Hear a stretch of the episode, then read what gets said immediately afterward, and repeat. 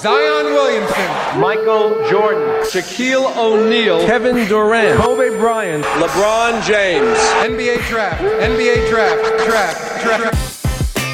A primeira escolha do draft desse ano, você sabe, foi Zion Williamson, o número um, não só da escolha do draft, como também da Universidade de Duke. Depois de passar um ano só jogando, ele já foi a primeira escolha do Pelicans. E ele foi a primeira escolha porque ele é um cara forte, ele é um cara explosivo, ele é um cara que, apesar de ser um cara que parece que é pesado, tem uma impulsão incrível. E ele foi escolhido pelo Pelicans na esperança de melhorar incrivelmente o Pelicans, que tem sim muita chance de chegar aos playoffs esse ano. Mas a questão é a seguinte: noite do draft.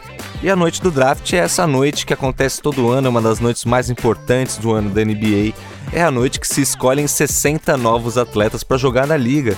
É uma noite que dá muita esperança para empresário ficar rico, é uma noite que dá muita esperança para o sonho de um atleta, é uma noite que dá muita esperança para as equipes ruins melhorarem. Então, é uma noite de esperança. Você vê que é uma noite de gala justamente porque a esperança demanda uma noite de gala.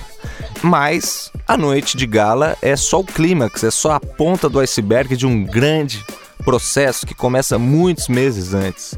Os atletas que são candidatos a entrar na liga passam por treinos, muitas vezes secretos, meses antes, para jogar contra outros atletas, para se mostrar na frente da equipe técnica de times que estão interessados neles. Então você vai para um treino e você se exibe você jogando sozinho, você jogando contra outro atleta, um atleta que vai ser ou não draftado junto com você aquele ano.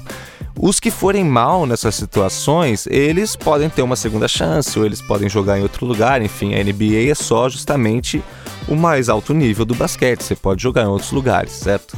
Mas, assim, é uma tristeza se você for mal, porque você tinha uma chance de ouro pela sua frente, justamente porque se você for bem nesses treinos, muito provavelmente você vai ser draftado. E se você for draftado, você vai ser milionário. Então esses treinos são uma chance de ficar milionário. É uma chance tanto e com o brasileiro Leandrinho Barbosa não foi diferente para o draft dele.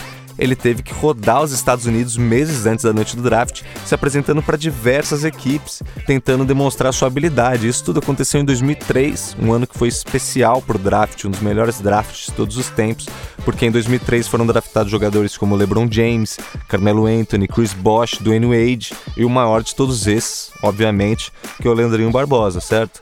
Então o Leandrinho estava num contexto de jogar contra, por exemplo, o Dwayne Wade num desses treinos secretos, entendeu? Em que ele estava sendo avaliado. E essa história que eu estou um pouco adiantando para você, te dando um spoiler, é uma história que poderia ter se perdido para sempre, como várias outras histórias se perderam para sempre antes do Leandrinho e depois do Leandrinho, mas essa história especificamente não se perdeu para sempre, porque o Leandrinho, na época do draft dele, ele não falava inglês. E porque ele não falava inglês e ele precisava se comunicar, ele teve que contratar um tradutor que chamava Gregory Doll. E esse tradutor é também um jornalista, escritor e tal, e ele escreveu um diário dele acompanhando o Leandrinho por essas aventuras dele ao redor dos Estados Unidos. E acabou virando uma história incrível que a gente já tinha traduzido.